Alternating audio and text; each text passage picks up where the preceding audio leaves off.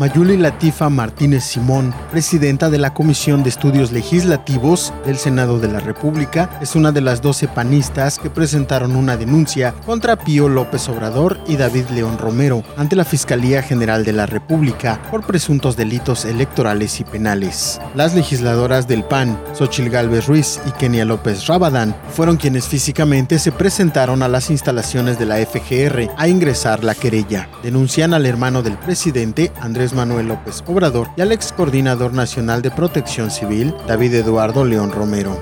En la denuncia de hechos se expone que, sobre Pío López Obrador y León Romero, existen evidencias constitutivas de delito. La docena de senadores donde se cuenta a la legisladora por el estado de Quintana Roo argumentan que esos artículos prohíben a empresas mexicanas de carácter mercantil realizar aportaciones en efectivo.